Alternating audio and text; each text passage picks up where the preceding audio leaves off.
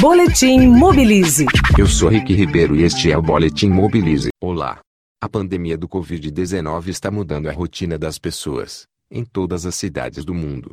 Quem pode, está trabalhando em casa, usando as ferramentas digitais que hoje, felizmente, estão disponíveis. Mas há uma série de atividades que exigem mesmo a presença física dos profissionais. As estratégias dos gestores públicos estão variando muito entre as cidades. Algumas simplesmente proíbem a circulação das pessoas e suspendem todo o transporte público.